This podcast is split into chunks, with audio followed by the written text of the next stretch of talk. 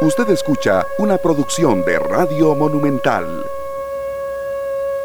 Muchas gracias por estar con nosotros. Yo soy Randall Rivera. Bienvenidos a Matices.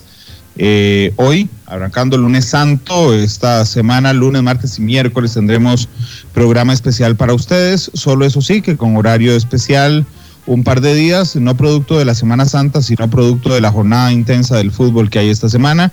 Hoy tendremos horario normal de 2 a 3.30, mañana estaremos de 12.30 a 1.30 y el miércoles de 12.30 a 2.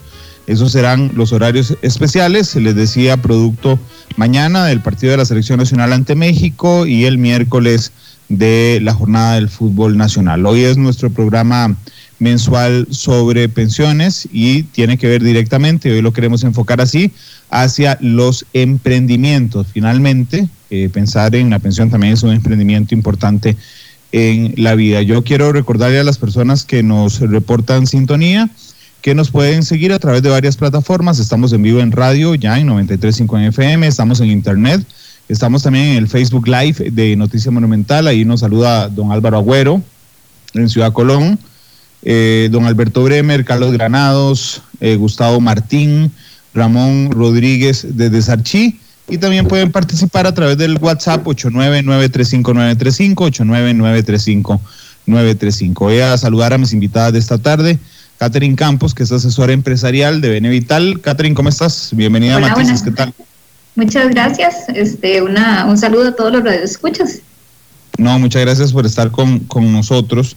Eh, y saludos a doña Liliana Valverde, que es la socia fundadora de Market House. Eh, doña Liliana, bienvenida, ¿cómo le va? Bien, muchas gracias. Gracias por la invitación y esperemos hoy poder ahondar un poco en toda esta experiencia de emprendimiento y sobre todo emprendimiento femenino. Sí, doña Liliana tiene muchísima experiencia en cuanto a la dirección de marcas, por ejemplo, y emprendimientos. Eh, es una emprendedora, ella también, y trabaja con emprendedores y por eso fue que hoy quisimos invitarla con nosotros. Catherine, en un ambiente tan complejo como lo que hemos vivido el último año, creo que todos conocemos gente que ha empezado a emprender, ¿verdad? Con mucha más fuerza que lo que hacíamos antes. ¿Cuán importante es esto para nosotros? Bueno, súper, súper importante, ¿verdad? El tema del emprendimiento es algo buenísimo, pero eh, como dice usted, no solamente, eh, bueno, o más bien, paralelo, al emprendimiento, ¿verdad? Que es un proceso, que de esto nos va a hablar doña Liliana más adelante, también tenemos que ir pensando en la pensión, ¿verdad? Que también es un proceso, no es algo que se hace de la noche a la mañana, ¿verdad? Y ya está listo, sino que tenemos que planificarlo, tenemos que pensarlo y por eso nos parece un tema muy interesante, porque además la gente que emprende, pues ya no tiene un aporte patronal, él es su patrono, ¿verdad? Entonces tiene que ir pensando en cómo va a construir esa pensión para cuando llegue el momento de la jubilación, pues este, esté preparado para ese momento realmente. Sí, doña Liliana, indudablemente ha habido una explosión de emprendimientos durante eh, los últimos meses, el último año en lo particular. Eh, sé que usted se dedicaba a esto antes, digamos, de esta crisis que nos ha generado este empujón, pero ¿qué le ha parecido este, este impulso obligado de las circunstancias a muchos para emprender? Es muy interesante, ¿verdad? Porque yo creo que el emprendimiento ha existido siempre, solo que ha tomado más fuerza y se le llama emprendimiento porque de alguna forma cuando vos haces algo que te gusta y empezás a hacerlo en pequeñito, estás emprendiendo. Pero definitivamente después de la pandemia hay un surge, surge un montón de ideas y de visión y siempre se dice que después de una oportunidad, de un problema, perdón, surge una gran oportunidad. Pero definitivamente eh, y nosotros en Merca House, desde Merca House, siempre les decimos a nuestros clientes y a nuestras pequeñas pymes que emprender significa rejuvenecerse, ¿verdad? Es recuperar la pasión, la valentía y el coraje de hacer lo que uno ama hacer, ¿verdad? Pero para hacer lo que uno ama hacer, hay que proyectar, hay que hacer un plan, ¿verdad? No es que de la noche a la mañana improvise, que es muy bueno, pero sí tengo que proyectar, tengo que entender eh, qué significa mi negocio y hacia dónde quiere estar y cuánto me va a costar. Claro, porque de hecho eh, quería hablar del temor que pudiera generar, digamos, el, el, emprendimiento en el sentido de que en esto, como en muchas otras cosas, tendemos los seres humanos a atender lo urgente y dejar de lado lo importante, ¿verdad? Entonces, si yo estoy, digamos, en una situación económica apremiante o incluso en el último año, una situación amenazante desde el punto de vista laboral, ¿verdad? Eh, el, miedo a emprender es muchísimo, tomando en consideración de que tengo que hacer una inversión, no solo de dinero, sino de tiempo, de esfuerzo, sin tener una certeza necesaria de cuánto, me, cuánto tiempo me va a llevar, por lo menos empezar a estabilizarme. Doña Liliana, ¿cómo se enfrenta a eso? Básicamente, y eso es nuestro negocio y esa es la diferenciación de Mercahouse, que no solo somos, no nos gusta hacer una agencia de publicidad, sino lo que hacemos es acompañar al emprendedor, ¿verdad? No importa el tamaño que sea, es un proceso, ¿verdad? Es un, eh, hay que revisar no solamente mis habilidades, o, por ejemplo, produzco pan, pero ¿a quién le quiero llegar con ese pan? ¿Dónde están esas personas? ¿Cómo lo voy a llevar? ¿Verdad? ¿Cuál es el costo entre la producción y el precio que lo voy a vender, el análisis de la competencia. Entonces todo eso te ofusca, te causa un montón de miedo, de inseguridades, pero aquí lo importante es que hay que hacerlo, ¿verdad? O sea, nos dedicamos, un ejemplo, ¿verdad? Pasé mucho tiempo trabajando para el mundo corporativo y siempre soñaba con hacer lo que más me gusta, que es mercadeo. Al igual que las otras chicas que forman Mercahouse, tenemos una historia de vida parecida. Y, nunca es el momento, nunca es el momento, ¿verdad? Quizás en este tiempo de pandemia, y usted lo decía, hubo miedo a perder el trabajo o no sé qué, y fue, vámonos, vámonos, tirémonos al agua. Y es que emprender tampoco tiene edad, ¿verdad? Por ejemplo, eh, yo ya estoy en las, en las etapas grandes. Lo planifiqué mucho tiempo, ahorré mucho tiempo porque hay que confrontar esto también con, con algo de dinero, pero eso no significa que tenga que tenerlo o que tenga que endeudarme, tengo que empezar, ¿verdad? Y, hacerlo ordenadamente, que eso es yo creo que lo que nos falta a los emprendedores, ¿verdad? Hay que hacer un plan en qué soy bueno. En Mercado les apoyamos, digamos, a hacer su propuesta de valor, porque yo puedo vender pan, pero la vecina vende pan, otras empresas venden pan. Muy, muy apegado a esto, tengo que ver cuál es esa propuesta de valor, en qué realmente soy diferente ah, en el sabor casero, entonces tengo que hablar del sabor casero, ¿verdad? Siempre tengo algo, una característica única que me hace diferente.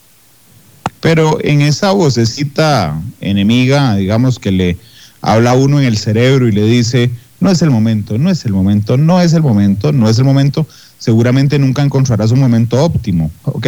Pero ¿cómo identificar, doña Liliana, para arrancar, decir, bueno, listo, este es el momento? o ese momento nunca llega y hay que tirarse al agua?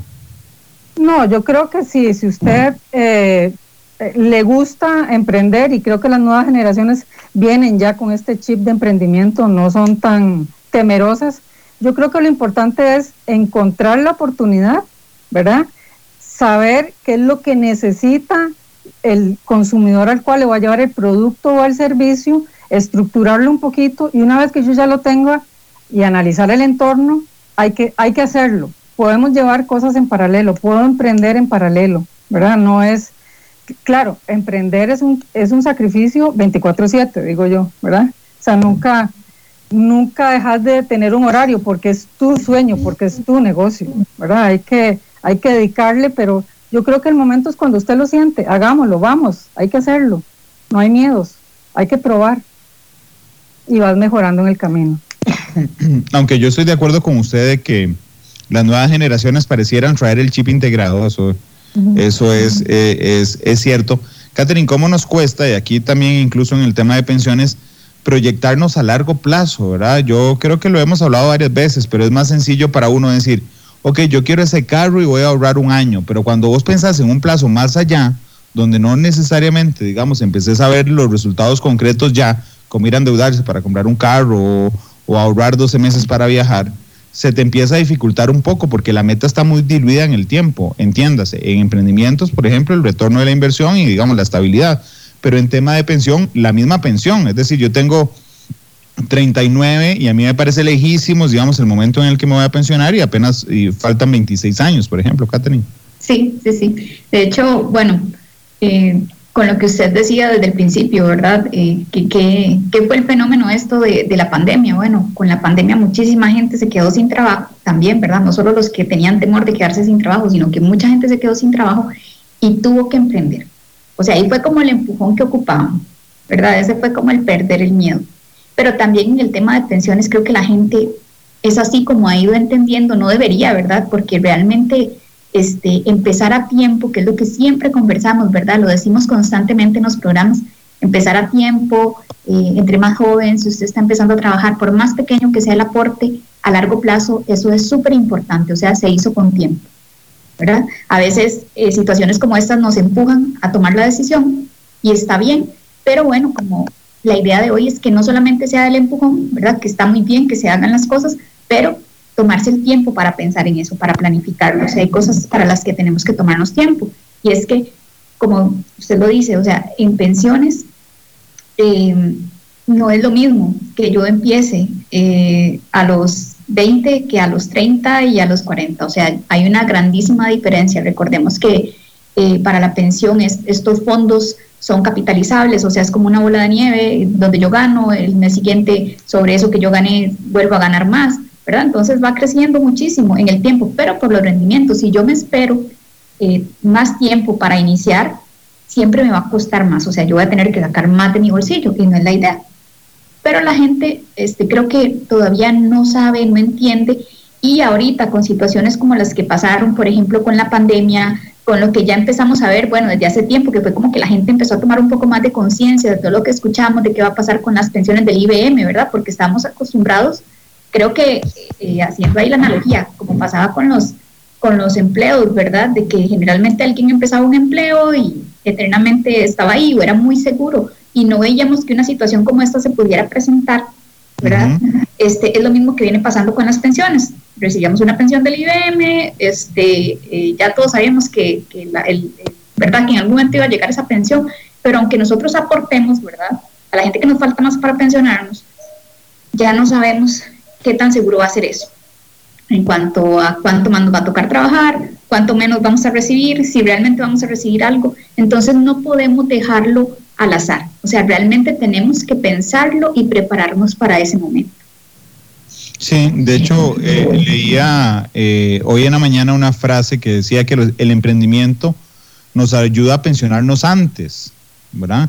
Y yo decía, bueno, sí, sí, sí, desde el punto de vista, digamos, oficial, de que vos podrías emprender, digamos, haciendo un ahorro que te permita eh, pagar, digamos, las, las cuotas adelantadas a los 57 años, pero creo que no solo se refería a la oficialidad, sino que en algún momento, digamos, podés depender de tus propios ingresos, de tu propio negocio, este, eh, en algún momento de la vida, Catherine. Eso eh, vos, que todos los días tenés que ver con empresarios, a quienes tenés que convencer de alguna manera o escuchar sus preocupaciones de proyectarse en el futuro junto a sus colaboradores. ¿Qué te parece eh, este tema?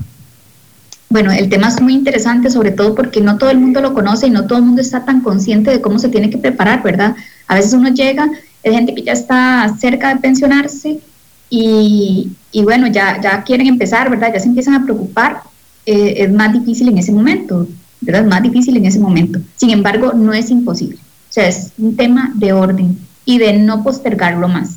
Igual, este, gente muy joven que ya empieza a pensar que aún siendo asalariado, empieza ya a pensar también en ese momento en que yo no quiero, aún siendo asalariado, esperarme hasta tener 65 años para pensionarme. Yo quiero pensionarme antes. Entonces me estoy preparando para eso. Y de hecho, Randall, más adelante queremos hacer un programa con toda esta gente que ha tomado esa decisión, ¿verdad? ¿Cómo ha sido esa preparación?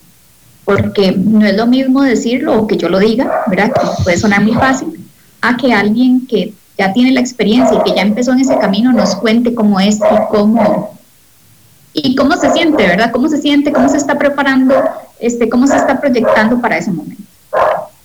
Doña, doña Liliana, eh, insisto, yo estoy de acuerdo con el tema del chip, pero aquí Alejandro, que es un buen oyente, me dice, ojo, porque las ganas o el chip no bastan y realmente eh, no, no, no lo podemos hacer si no educamos a la gente para emprender, porque es muy duro eh, prepararla desde la escuela hasta la universidad eh, o cómo manejar la pensión o la jubilación, digamos, como parte de esa educación financiera. Usted que tiene contacto con emprendedores todos los días y emprendedoras todos los días, efectivamente nos hace falta más allá del chip, digamos, una cultura educativa formal dedicada a emprender, doña Liliana. Totalmente, yo creo que eso empieza desde la base, ¿verdad? Desde nuestra educación eh, de formación creo que no basta solo con tener una buena idea, ¿verdad? Y un poco ustedes lo están comentando. me parece que es un proceso, que hay que planearlo, ¿verdad? Que hay que darle forma. El, el tema financiero, y, y, y, cuando hablamos de pensión, a veces uno ya se siente a los 65, hasta los 65 años puedo emprender.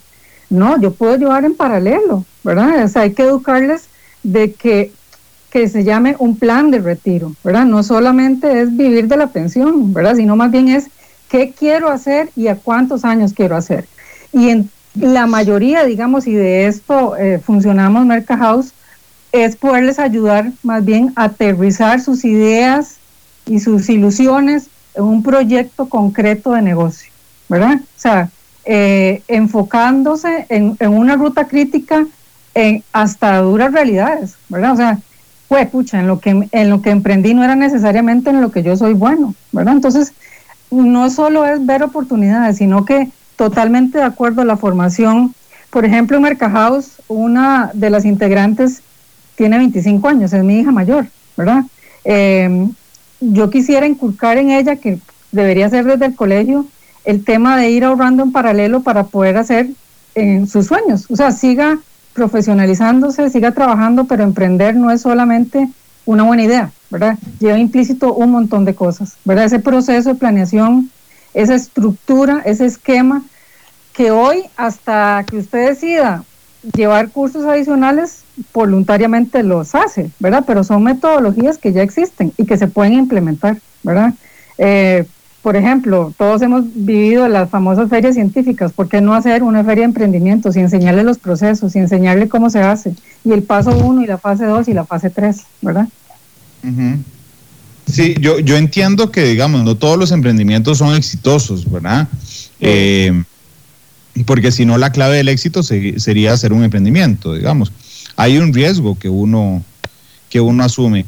¿Cómo le cuesta le pregunto, doña Liliana, a las personas enfrentar a veces que la idea no, no, es buena. Es decir, como que yo llegue hoy en la tarde a Merca House y les diga, eh, vea, es que tuve una idea fenomenal. Resulta que voy a hacer camisetas del Che Guevara y usted se va a quedar viendo y va a decir, por Dios, todo, en todo la venden camisetas del Che Guevara.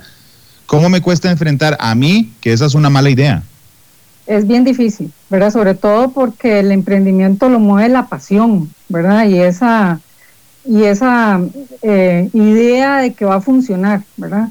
Eh, en Merca House hemos tenido incluso clientes a los, los cuales nos dicen, no, yo voy a seguir, ¿verdad? O sea, ¿a qué costo? No sé, ¿verdad? Pero la ventaja es, y hemos tenido otras experiencias, ¿verdad? Donde reenfocamos en conjunto tu idea y la, y la hacemos, visualizamos dentro de un negocio, ¿verdad? Porque una idea es muy buena idea siempre y cuando funcione dentro de un negocio, ¿verdad? O sea, me genere la suficiente para poder seguir produciendo y seguir creciendo en innovación. Eh, aquí el tema es eh, ¿cómo, cómo enfrentarlo y con la realidad, ¿verdad? La estrategia te va a decir, mira, no es esto, o, lo, o como lo, la idea que vos tenés y lo que estás vendiendo no, no empatan, no son iguales, ¿verdad? Tenemos que ordenarnos para ver cómo lo unificamos y cómo realmente llevamos el producto que el consumidor necesita. Porque a veces pensamos, y muchos emprendedores es, ah, se me ocurrió esto, lo voy a lanzar y, y volvemos al mismo tema. Todo esto lleva una estrategia, todo esto lleva un planeamiento, que tampoco hay que asustarse y decir que vamos a durar 25 años planeando, ¿verdad? Es, es buscar a las personas, a los asesores correctos, incluso hasta la parte de, digamos, bancaria, cómo, cómo gestiono, cómo voy, cómo hago eh, una cuenta corriente, hasta ese nivel de detalle, cómo manejo una red social, ¿verdad? Uh -huh. Porque para muchos es simplemente subir, poner la foto y subirla al Facebook, perdón, o a la red social. El tema aquí es, no, tengo que, ya las redes sociales hoy no son necesariamente 100% orgánicas, tengo que tener una estrategia digital, ¿verdad? O sea, es, es un montón de cositas que van sumando que te vas dando cuenta de si funciona o no funciona o que tengo que corregir y hacia dónde tengo que dirigir el barco. Sí, déjeme quedarme un momento en, económico, porque quiero reforzar el tema de la educación financiera en, en, en general, Catherine, nosotros lo vivimos todas las semanas en, en la sección de pensiones, es decir, así como hay unas preguntas estupendas, todas son buenas, hay algunas que uno dice, uff, qué complicado ponerse a pensar ya cuando te faltan tres cuatro años, digamos, en el tema de, mira, es que yo nunca me preocupé por tal cosa. Y entonces nos damos cuenta que eh, la educación financiera desde el ahorro, desde el manejo de deudas, como cosas más específicas, desde cómo presentar una declaración de impuestos, cómo calculo el costo de las cosas si tengo una carga impositiva altísima, cómo se hace necesario, y vos, mm, no sé, tenés un montón de clientes en tu experiencia, necesaria, eh, Catherine, esa educación financiera de base. Totalmente, Randall, aquí en Costa Rica no nos educan financieramente. Entonces salimos, ya este, aparte tenemos una mentalidad súper consumista, entonces no queremos esperar, no queremos ahorrar, queremos todo ya. Y con ese tener todo ya, este, además tenemos muchísimas tarjetas de crédito a la mano, ¿verdad? Que lindísimo, o sea, llego, me compro lo que quiero, lo tengo ya y después empieza gente muy joven ya con las cuentas, ¿verdad? Entonces a deber porque no tomaron en cuenta los intereses y demás. Esta parte hay una gran deficiencia y necesitamos solventarla porque no entendemos nada, o sea, no entendemos nada ni de nuestras finanzas, ni de las finanzas del país, ni de nada. Por eso nos cuesta tantísimo, ¿verdad? Y eh, de hecho, cuando nosotros vamos y damos las charlas de pensiones, no empezamos solo con la pensión, porque la gente quiere que cuando uno llegue a dar una charla de pensiones le hable solamente de FCL, ROP, este, que me cuenten cómo me van a dar la pensión del IBM y bueno, y si es de la pensión voluntaria, pues de la pensión voluntaria pero realmente hay un proceso atrás que es cómo yo manejo mi presupuesto, cómo yo manejo el ahorro, qué tan importante es el ahorro a lo largo de toda mi vida, ¿verdad? Y como usted decía hace un momento, no solamente el ahorro para la pensión, o sea, el ahorro para mis diferentes metas. Yo tengo que estructurar mi presupuesto basándome en cuáles son mis metas. Obviamente tiene que haber un presupuesto para el consumo, pero no puede ser que el consumo sea lo primero y entonces yo gasto todo y si me sobra, ahorro que eso es lo que hacemos malísimo, ¿verdad? Porque entonces nunca nos va a sobrar. Ahí, si vemos cualquier cosa, vamos por ahí, vamos al súper, se nos antoja todo, si no tenemos una lista, si no estamos, o sea, si no estamos, em, eh, no tenemos, digamos, eh, previsto qué es lo que vamos a consumir, pues entonces se nos antoja todo y todo lo compramos y cuando nos damos cuenta, gastamos todo y no nos quedó para el ahorro. Y entonces, ¿qué pasa? Que vamos y pedimos crédito para todo, para pasear, para estudiar, para, em, no sé, para comprar el carro y pudimos haber hecho un ahorro previo. Entonces, al final, esperarme un poquito me hubiera generado pagar menos por eso que yo estoy consumiendo, ¿verdad? O por ejemplo, como le digo, si yo empiezo a ahorrar desde el principio, desde que yo inicio a trabajar, hago un ahorro para mi pensión, aunque sea un poquito, yo no voy a necesitar sacar tanto de mi, de mi bolsillo al final, porque ese fondo va a ir creciendo solo. Pero como no entendemos todo cómo funcionan los productos financieros, entonces, eh, pues vamos a lo que todo el mundo hace y entonces necesitamos realmente aprender desde más pequeños cómo es que funciona y cómo puedo yo mejorar mi situación financiera. Y es que hay un temor, ¿verdad, Catherine? Hay como un miedo, digamos, también, o uno cree que lleva una, una educación financiera, pero al final, o sea, cuánto estás ahorrando, cuánto estás gastando, ¿verdad? Entonces es, es un tema de romper ese miedo y acercarse y preguntar, porque, ¿verdad? ¿Cuánto es suficiente?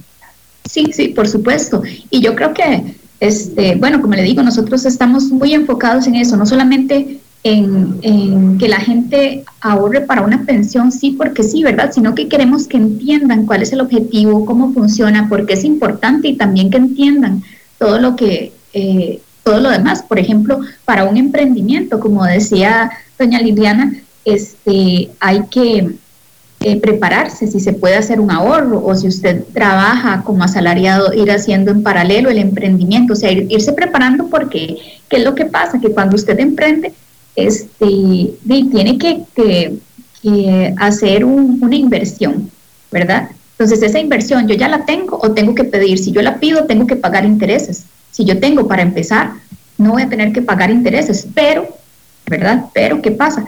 Que como todo es una inversión al principio, sí tengo que tener también para este, asumir los otros gastos que yo tengo normalmente, ¿verdad? Entonces, son varias cosas en las que hay que pensar.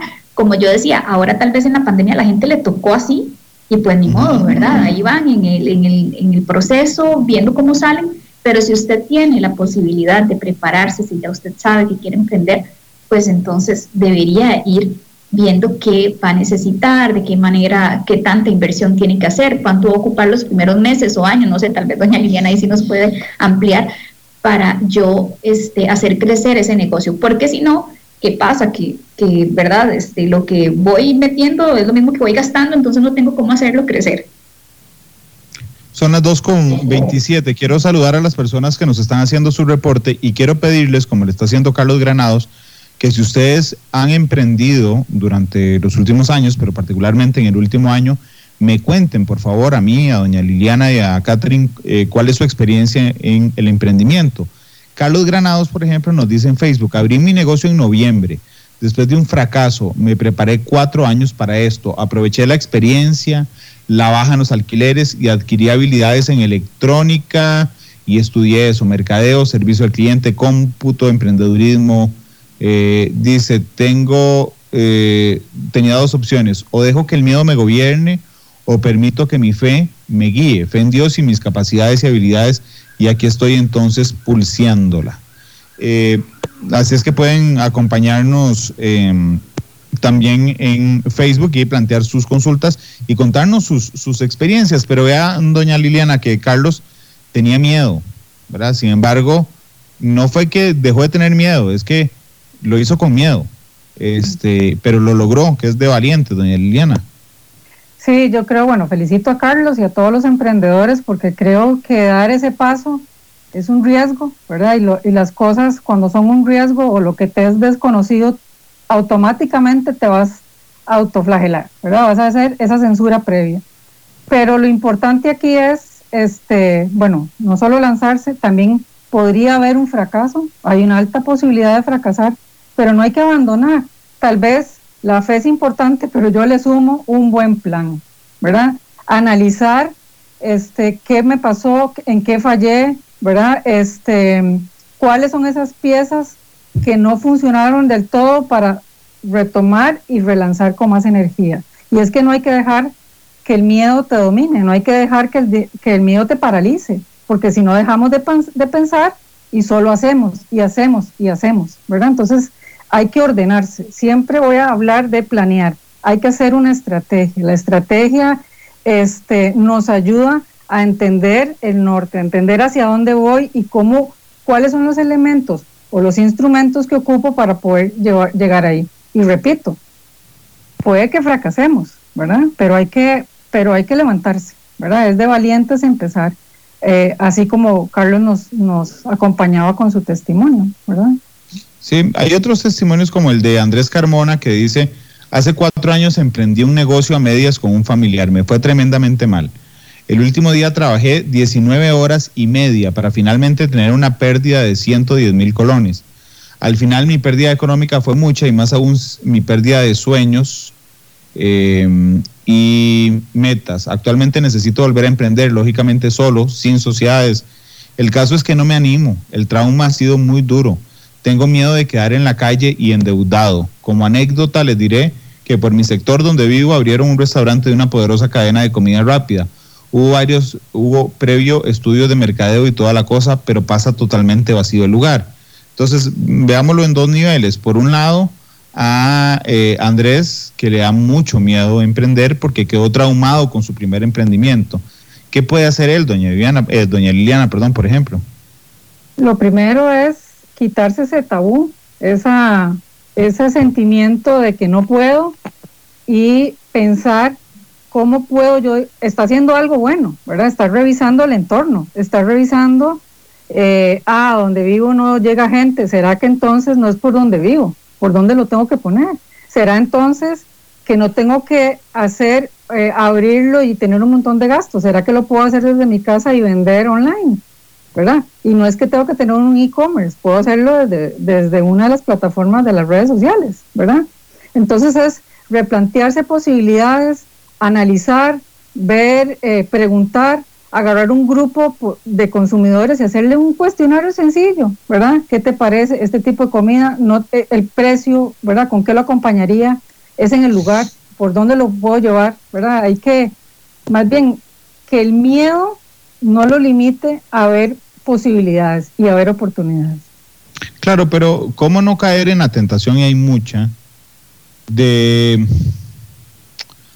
hacer un negocio para uno mismo, digamos, sin pensar en, en, lo que le gusta al consumidor. Eh, no sé, es como, voy a poner un paralelismo, es como poner una, una emisora de música para poner la música que a mí me gusta y resulta que tal vez yo no sea el público meta o tal vez estoy absolutamente desfasado y mi gusto es horrible, pero hice una, una emisora para mí. Pero cómo cambiarse ese chip y decir, mira, este, esta super idea que a mí me parece una super idea, pero que nadie le, mal le va a parecer, porque nadie va a querer eh, comprar, no sé, un, un, celular de goma, digamos, para que rebote cuando uno lo tira. Eh, ¿Cómo identificar eso, doña Liliana? Decir suave, una cosa es lo que yo creo y lo que yo quiero es la que quiere, lo que quiere la gente. Hay varios, hay una, hay un método famoso, ¿verdad? Que se llama Lean Startup, que lo que habla es de la combinación esta entre la visión y la pasión y lo que creo yo que es ir modelando, ¿verdad? En función de lo que requiere y busca el que lo va a comprar o lo va a usar, ¿verdad? Entonces, es prueba y error. Será, o sea, es, importantísimo y se nace desde la oportunidad, desde la visión que tenés de ver una oportunidad, mm, sin engañarse que lo que yo quiero sea una oportunidad, ¿verdad? Empecemos por cuestionarnos, ¿es una oportunidad? ¿O seré uno más del millón? ¿Quiero ser uno más del millón? Nos va a costar, ¿verdad? Nos va a costar dinero y, y, y desgaste emocional. Entonces, es una combinación. Y de hecho nosotros en Merca House siempre hablamos de que es al revés. Los negocios no son de lo que yo produzco para el consumidor, son del consumidor hasta la producción. ¿Verdad? Es adaptar mi servicio o mi producto a lo que espera y busca un consumidor en un diferencial, en una propuesta de valor. Y yo creo que esa es la clave, la propuesta de valor. ¿Qué me hace a mí diferente del resto? ¿Cómo puedo yo tener un posicionamiento diferente. ¿Cuál es ese eh, em, receta especial que tiene mi producto, mi servicio, que no lo tienen los demás? Y en eso nos enfocamos nosotras, en encontrar esa oportunidad. Claro, de hecho, eh, quería plantearle que a mí me parece que hay tres tipos de emprendedores. Bueno, uno, la persona que, que, que, quiere emprender pero que no tiene una idea. Es decir, dice, yo quiero ser emprendedor. Ok, ¿de qué? Ah, no sé, solo quiero ser emprendedor, ¿verdad? O sea, no, tiene idea de con qué emprender, solo tiene ganas de ser emprendedor. Hay otras personas que tienen una idea que tal vez ustedes identifiquen, mira, esta es buena para el emprendimiento, pero no le pasa por la cabeza emprender, simplemente tiene una buena idea o lo hace por hobby. Y hay otros que tienen las dos cosas, que tienen una idea, ¿verdad? Y las ganas y la disponibilidad para, para, para emprender. ¿Les ha pasado esto, doña Liliana, que llega gente a decir, yo quiero emprender, ¿con qué? No sé. O sea, dígame usted con qué, pero yo quiero emprender. ¿Les ha pasado eso? Sí, totalmente, ¿verdad? Y lo es, es bastante común, sobre todo cuando hay algo que te mueve, que es la desesperación, digamos, o la necesidad de generar dinero, ¿verdad? Eh, ¿Qué tengo que hacer? ¿verdad? No existe una fórmula mágica, no existe una bolita de cristal donde lleguen a mercados y nosotros le digamos, uy, sí, su futuro está por aquí. Entonces lo que hacemos son, muchas veces hasta, eh, incluso lo, lo, lo hacemos en pequeñas sesiones conversatorios para llevarlos por este casi un, análisis en, cuál ha sido su trayectoria, ¿verdad? Ah, ¿Es servicio? ¿En qué parte de servicio? Como ir de ese espectro tan amplio, irlo llevando hasta un embudo, ¿verdad? Porque el tercer caso que usted mencionaba es el más fácil, ¿verdad? Ese es el, el que nada más necesita un ordenamiento, una proyección, y algo bonito que le hagamos en Mercadeo, ¿verdad? unos posteos bonitos, un, logo bonito, un lenguaje de color. Pero este, el primero es una persona muy desorientada y casi que lo mueve la desesperación, ¿verdad? Y muchas veces incluso eh, es un poco lo que decía Catherine, ¿verdad? O sea, emprender es proyectarse, emprender es ver con cuánto tengo que, ¿verdad? Y, y hasta dónde puedo llegar, ¿verdad? porque a veces incluso quieren, nos ha llegado también, el que cree que es, todo lo sabe, todo lo tiene, entonces quiere hacer una página de e-commerce, quiere hacer eh, todas las redes sociales, quiere hacer hasta radio, y uno dice, un momento, ¿verdad? Vamos paso a paso, ¿verdad? Entonces, siempre es bueno una cabeza fría, siempre es bueno, yo les aconsejo siempre a estas personas que se hagan un listado, hagan un listado de ideas, de oportunidades, de cosas que le pasa por la cabeza, no descarte. Otro día llega y lo vuelve a leer y dice, ay no, yo zapatero jamás, ¿verdad? Entonces, eh, o sea, no te limites, así empiezan, digamos, muchas cosas de innovación, entendiendo, observando, analizando y observando desde un ángulo no del que ve lo común, sino lo que ve lo que no es visible, ¿verdad? Eh, es, es hay que hacerlo. ¿verdad? Dice una cuenta en Facebook que se llama Nerds de Alquiler. Dice, bueno, yo empecé este emprendimiento de Nerds de Alquiler hace un año y diez meses. Ha sido muy duro, pero no en el lado operativo, sino el tema de aprender temas contables, impuestos y financieros. Pero gracias a Dios mi negocio fue bien, catapultado por la pandemia, eso sí. Así, aún así es una lucha personal constante y hay que aprender a no rendirse por nada ánimo emprendedores, no hay cosa más noble que puede hacer un ser humano que emprender porque ayuda a su país y a la gente. Por favor, nunca se rindan, dice Nerds de, de, alquiler. Bueno, era lo que estábamos hablando, ¿verdad, Catherine? Digamos, respecto también a la cultura y a la educación. Eh, yo recuerdo la primera vez que tuve que presentar una hoja de, de, declaración de renta, casi me vuelvo loco, digamos. Yo sentía que estaba haciendo un tratado internacional sobre cómo iba a aterrizar eh, el, el, la nave de la NASA en Marte. O sea, realmente era muy, muy, muy complejo. Y tenemos muy poco criterio respecto a eso. Sí, claro.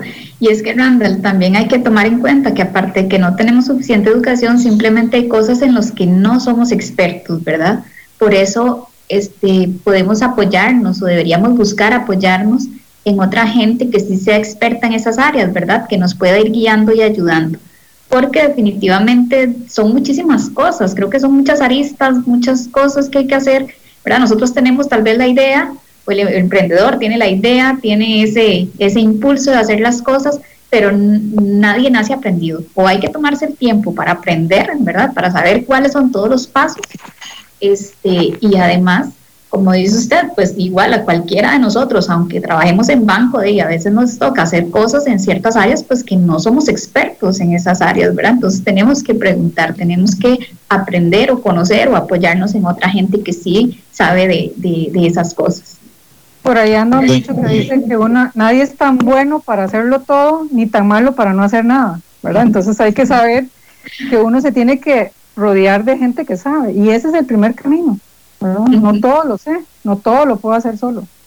Sí, y bueno, y lo otro que, que es súper valioso, digo, de toda esta gente que ha estado opinando, es que este, no rendirse, ¿verdad? Realmente están aprendiendo y tampoco es que se va a tener éxito a la primera, pero si hay ese, es, esa actitud de... Esto es Matices, un podcast de Radio Monumental. Les, ofrezco una disculpa a los oyentes porque eh, hubo un cortecito en la transmisión, por eso aprovechamos, mandamos a una pausa comercial y regresamos. Tenemos otra pendiente que la vamos a hacer más, más adelante, pero quería plantearle a doña eh, Liliana que Elisa Sequeira le pregunta en Facebook, dice, ¿qué opinan de endeudarse para emprender? Yo inicié un negocio de vinos de frutas el año pasado y me falta capital, pero realmente me da pánico endeudarme. Así que voy pasito a pasito. ¿Es posible emprender sin endeudarse, doña Liliana? Sí, totalmente. Creo que vamos a ver si hay que tener, y, Catherine nos ha venido llevando de la mano durante toda esta charla, este, este programa, de que hay que prepararse, ¿verdad? O sea, no es que de la noche a la mañana emprendí y con 200 mil colones voy a, voy a lograr todo lo que tengo.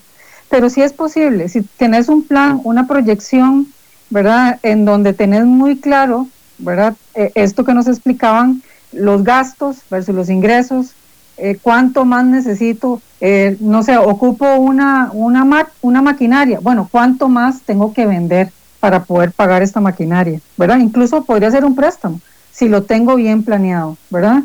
Este, si tengo de alguna forma visualizado el, el riesgo, el control de ese riesgo financieramente, ¿verdad? Porque no es irse a lo loco para iniciar una idea que no está ordenada, una idea que no está proyectada hacia un consumidor una idea que no tiene una ruta crítica, ¿verdad? Cuando hablamos de ruta crítica es poner en una hojita, en un Excel, los pasos, ¿verdad? ¿Qué requiero? Ah, requiero una inversión para una, para una máquina, ¿cuánto vale eso? ¿Cuándo lo puedo tener? Entonces hay que ir controlando eh, el gasto o, el endeudamiento, y ojalá lo pudiéramos hacer desde mucho antes, pero yo sí creo que es posible emprender sin, sin endeudarse. son las 2.45, Catherine, ya te voy a preguntar algo de esto, pero quisiera que me ayudaras con una persona. Es que nos escribe Ale Sánchez, ella nos está escuchando desde New Jersey. Dice, perdón porque es otro tema, pero es que eh, hace muchos años, muy joven, empecé un BN Vital y eh, pagué varias cuotas, pero me olvidé de eso. No tengo claro qué me toca ahora. Ella vive en New Jersey. ¿Vos crees que le pueda, le pueda mandar el número de, de Ale, te pueda mandar a vos el número de Ale Sánchez? Sí, claro. Pásemelo y, que, y yo le escribo. Dame un segundo nada más. Voy. Ahí está la foto, ya se la mando. Eh, Ale, entonces te van a, te va a contactar Catherine eh, más adelante.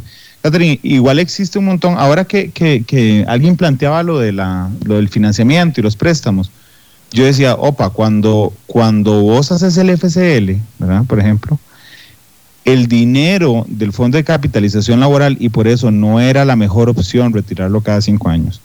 Esa plata del FCL, cuando vos rompes una relación laboral, realmente es para darte el impulso, lo puedes usar como capital semilla para generar un emprendimiento eh, lo que pasa es que, y, yo sé que hay gente que se enoja con eso, pero hay muchos de nosotros que lo retiramos cada quinquenio para ir a pasear, para comprar la pantalla, y, la razón primordial era apalancarnos, digamos, si nos quedábamos sin trabajo, Catherine. Exactamente, bueno, eso que usted dice es súper importante, porque sí, generalmente la gente lo retira y es para consumo, ni siquiera es para pagar deudas, y realmente es un dinero que no está saliendo de nuestro bolsillo, es un dinero que nos da el patrono, entonces deberíamos aprovechar eso, ¿verdad? Ni siquiera deberíamos contarlo y una, o lo usamos realmente, como dice usted, como un capital semilla para un emprendimiento, si es que queremos hacer un emprendimiento, o nosotros recomendamos guardarlo para la pensión. Si usted no ocupa ese dinero, no lo toque, o sea, no lo toque porque pasa lo que nos pasó con la pandemia, o sea, ya tenemos la experiencia, muchísima gente, bueno, por dicha, eh, digamos, este quinquenio masivo toca este año, o sea que la pandemia fue el año pasado y había mucha gente que todavía no tenía derecho a, a, retirarlo, ¿verdad? O no, no habían tenido derecho a retirarlo, entonces pudieron hacer uso de ese dinero. Pero ¿qué hubiera pasado, por ejemplo, si el retiro hubiera sido este año y la pandemia hubiera iniciado fuerte en abril, ¿verdad? Como fue la, bueno, el año en febrero, pero ya todo el mundo hubiera retirado, hubiera gastado y realmente no hubiéramos tenido de dónde tomar dinero. Entonces, este, esta parte es súper, súper, súper importante que eh, nos concienticemos. Si tenemos dinero que no, o sea, que no lo necesitamos realmente para algo importante, ahorrémoslo. Ahorrémoslo para algo, en algún, para, por si en algún momento me va a hacer falta. Ahora, el tema de los créditos no, no, obviamente no vamos a satanizar el tema del crédito. El crédito no está mal siempre y cuando esté planificado, porque yo estoy pidiendo plata para hacer una inversión y de esa inversión me tiene que salir el capital para poder seguir pagando. Entonces, no es que esté mal, pero yo sí tengo que haberlo planificado como decía doña Liliana, yo ya ahí sí no es como que se me ocurrió, bueno, y de todos modos, eh, ya cuando usted llega a pedir un crédito, igual le van a pedir un plan, ¿verdad? Un plan de qué, de qué va a hacer con esa plata, qué va a comprar, a quién le piensa vender. Y es que es muy importante, cuando se va a hacer un emprendimiento, lo más importante es a quién le va a llegar. O sea, cuál es, eh, cuál es el público meta de esa persona. ¿Realmente me van a comprar lo que yo quiero venderles? ese público al que yo digo que le voy a llegar quiere lo que yo les voy a dar o hay que crear la necesidad.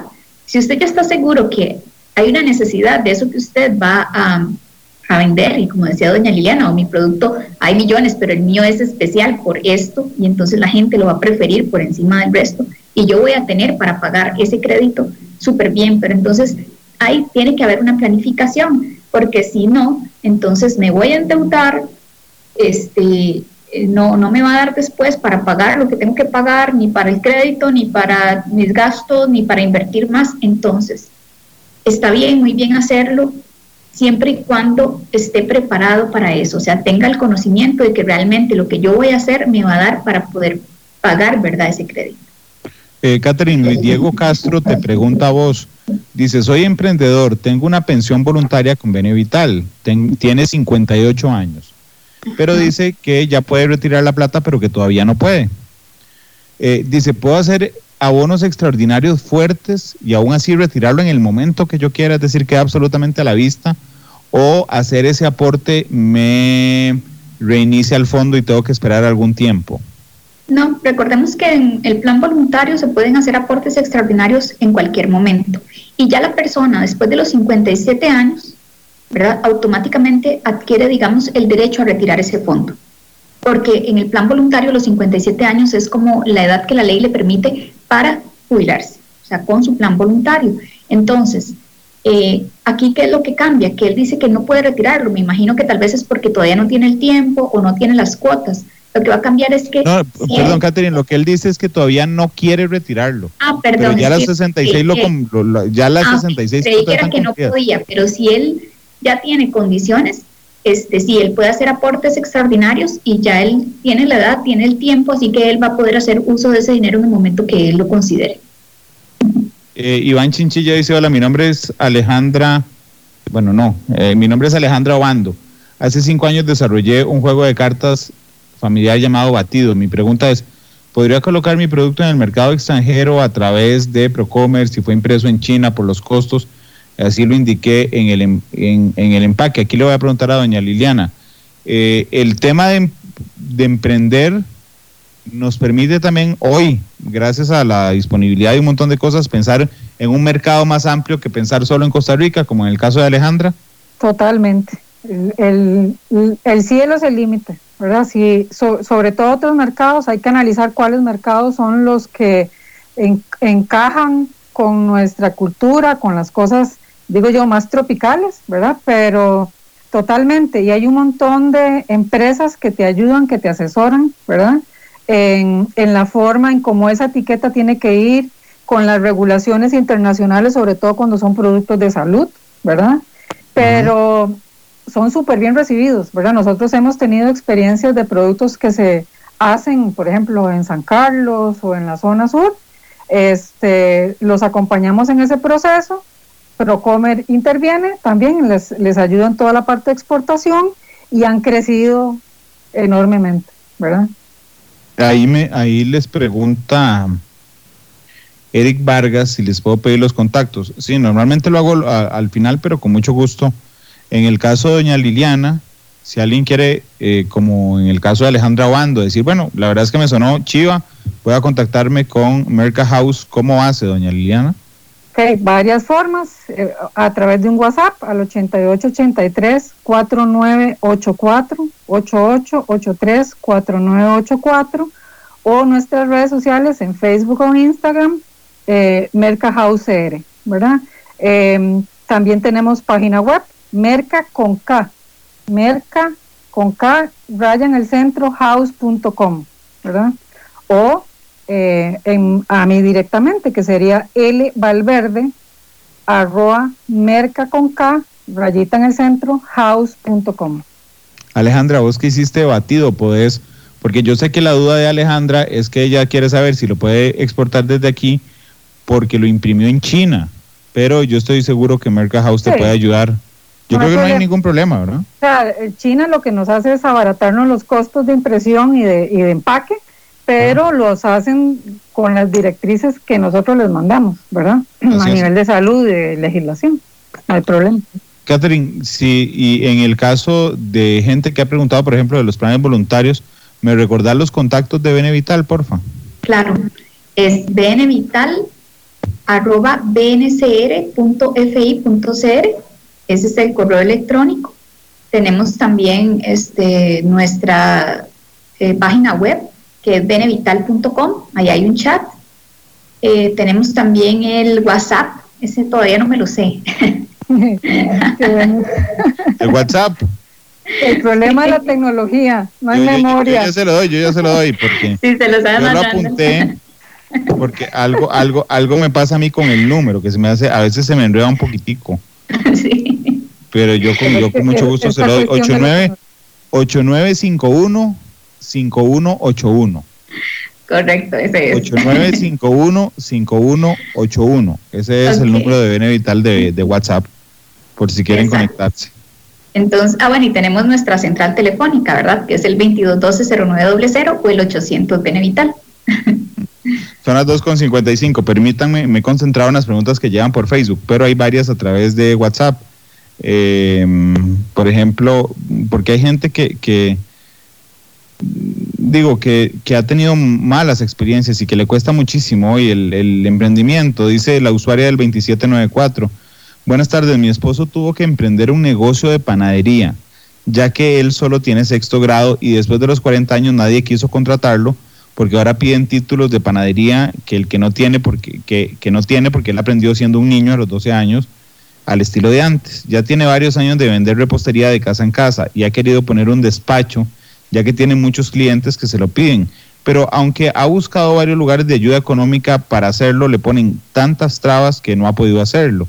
Así que aunque todo suena muy lindo, por más que se intente, a veces no se puede, doña Liliana. ¿Qué, mensaje le podemos dar a esta usuaria que, que, que, bueno, que sufre al ver al esposo en esta situación justamente?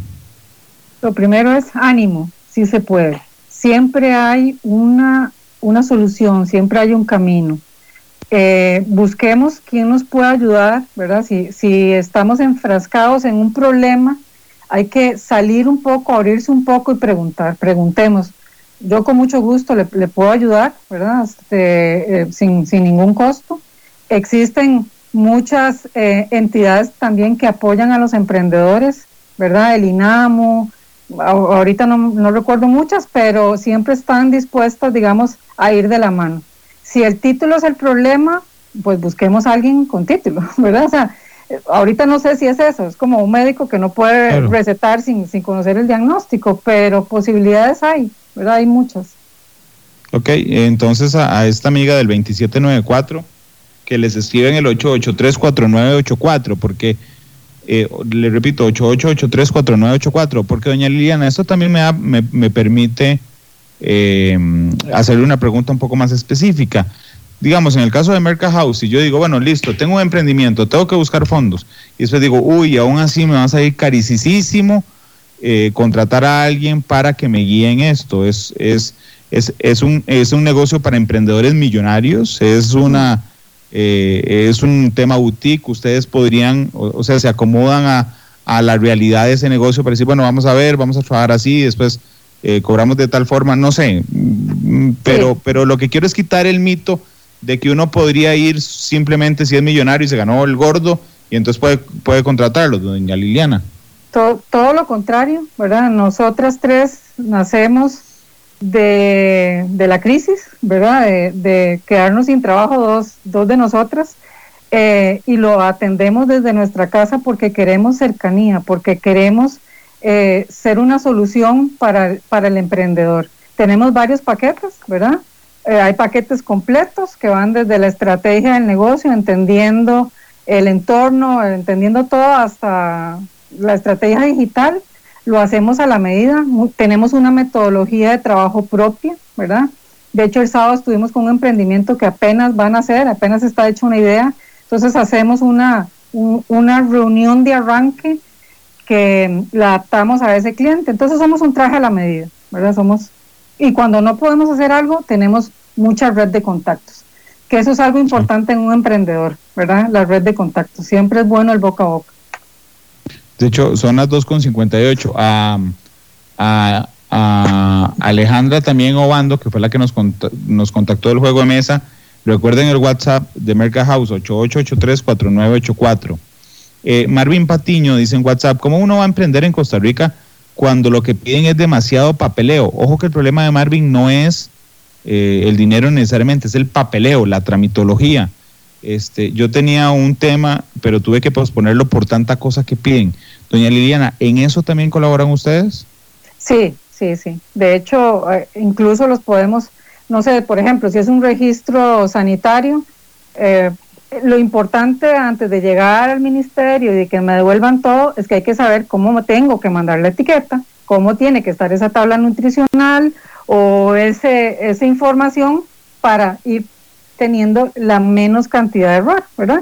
Y también hay aliados que trabajan con nosotros que les pueden, los podemos referir si es algo, por ejemplo, de nutrición o de tecnología de alimentos que no necesariamente es nuestra área. Sí, a veces la caja comete muchas injusticias con los emprendedores y eh, la usuaria del 6470 me comentó una cosa que yo, que yo quiero replicar. Eh, ella tiene dos emprendimientos. Una es contadora. Dice, me dolió mucho hoy escuchar, hoy tuvimos una, una sección, eh, porque ella tiene 40 años de ser, de ser contadora y hay muchos contadores piratas hoy, es decir, gente que presta sus servicios necesariamente sin, ser contadora. Y el segundo emprendimiento es vender comida casera. Dice, estoy en regla con tributación en todas mis actividades. Mi consulta es que me dicen que si yo soy empleada asalariada, es decir, si tiene un trabajo donde es asalariada y decide emprender en otra cosa, de, tiene que sacar un seguro adicional de profesional independiente y cotizarle a la caja ese, ese, ese pago independiente. A la, a la oyente, sí es así, 6470, si usted es asalariada y emprende por aparte, tiene que pagar un seguro independiente que es mucho más caro que el otro, aunque sea el mismo servicio.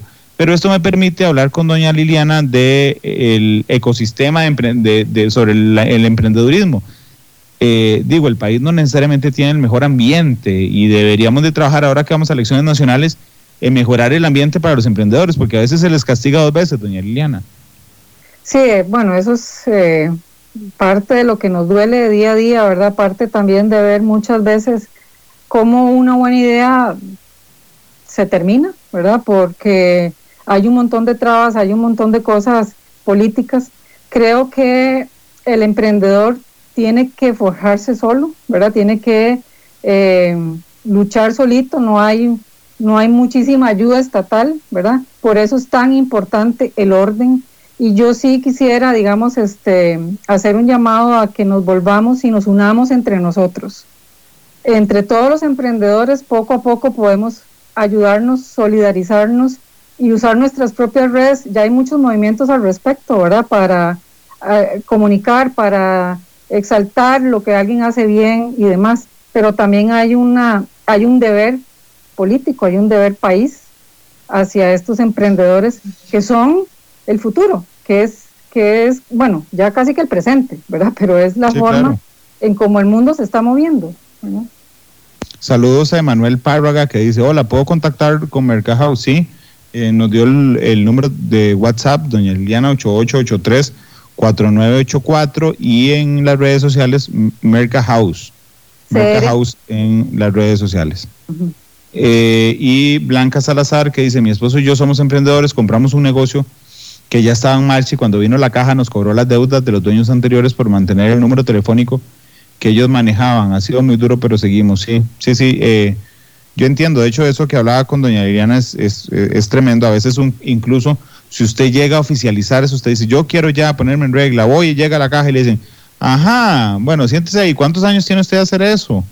Eh, vea, le vamos a echar para el FRAS 14 años de, de cobro y entonces de nadie ni loco, por supuesto, se, se acerca. Ojalá que la caja tenga mejores ideas eh, respecto y perdón, porque además, cuando usted se quiere poner al día, muchos emprendedores me han dicho, tienen que ir con la plata en efectivo. Hasta eso, ¿verdad? En un mundo que se mueve totalmente digital, totalmente online, usted tiene que ir con la plata.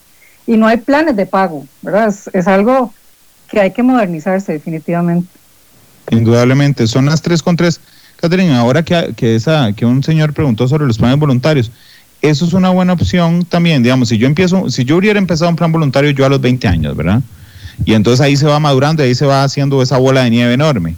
Si yo tengo la necesidad de emprender, ya a esta altura tendría disponible completamente la plata de ese plan voluntario, por ejemplo, y es una es una buena opción pensando en la pensión, pero también un salvatandas, en serio, digamos, un salvatandas cuando hay cosas serias, eh, si ocurre algo, Catherine.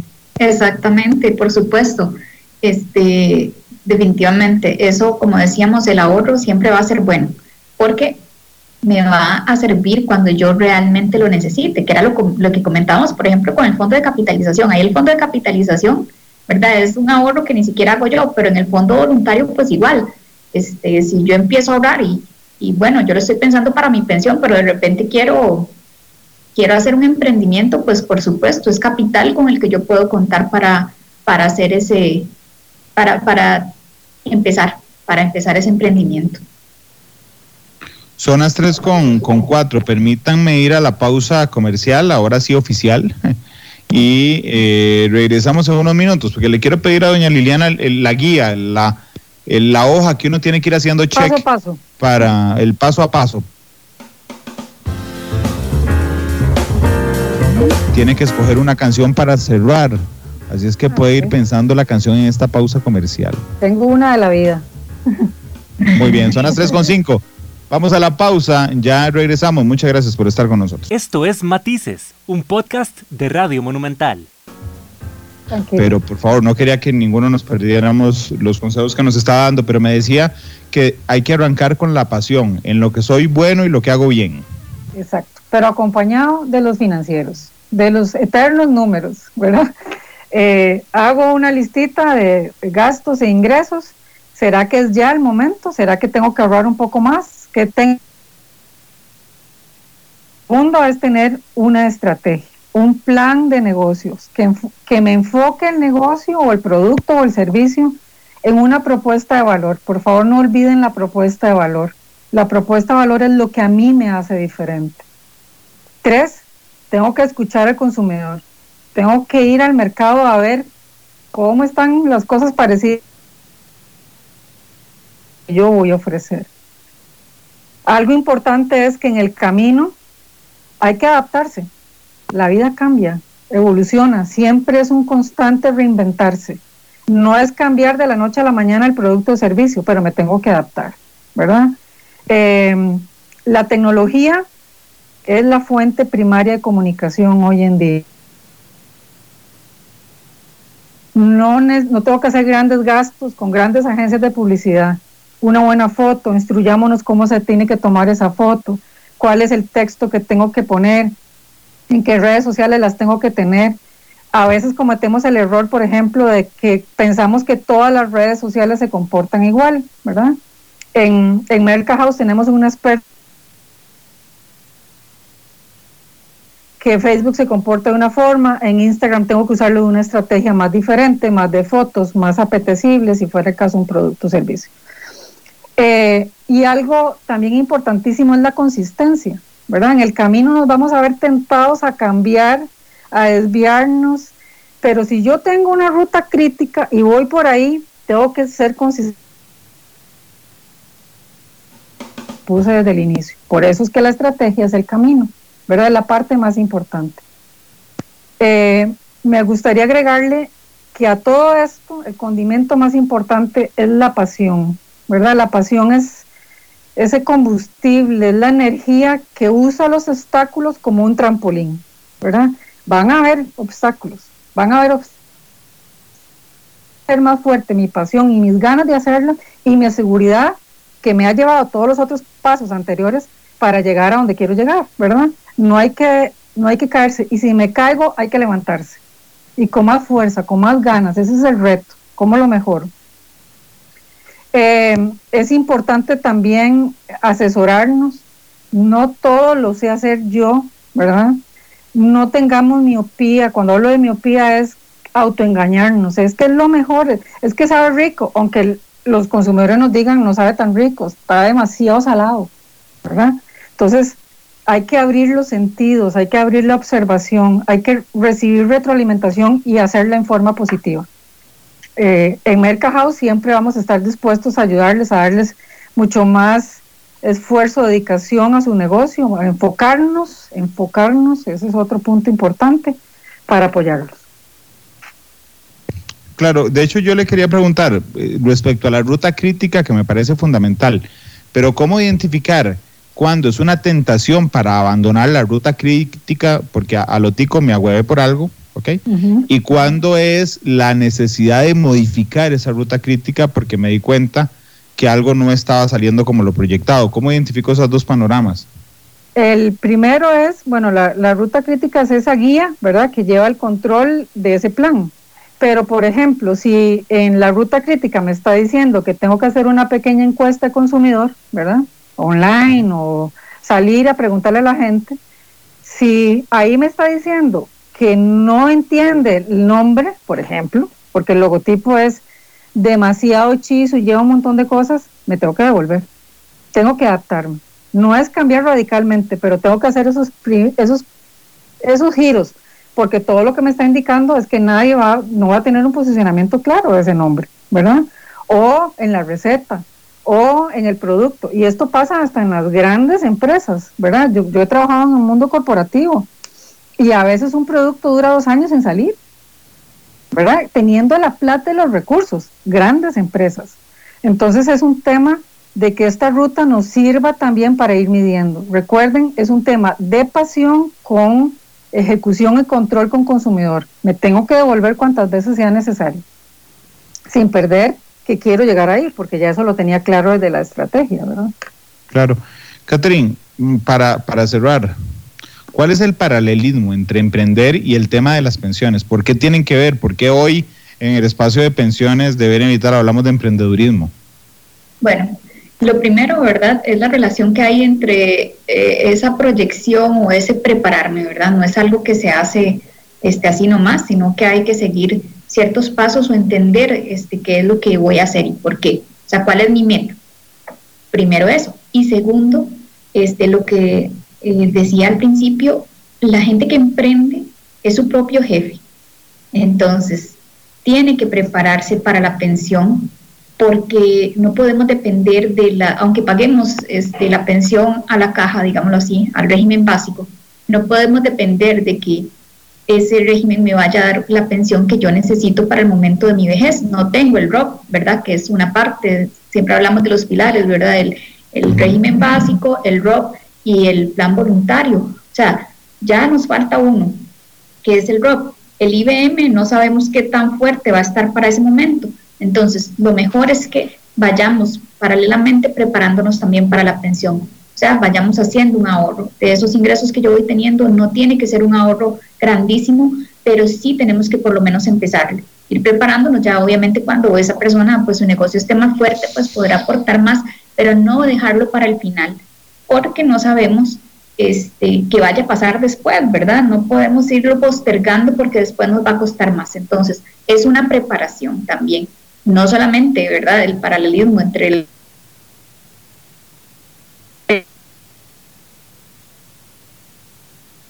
que ver, o sea, son, este, que tienen que ir de la mano más bien. Alguien que decide emprender debería ir también ir pensando en su pensión.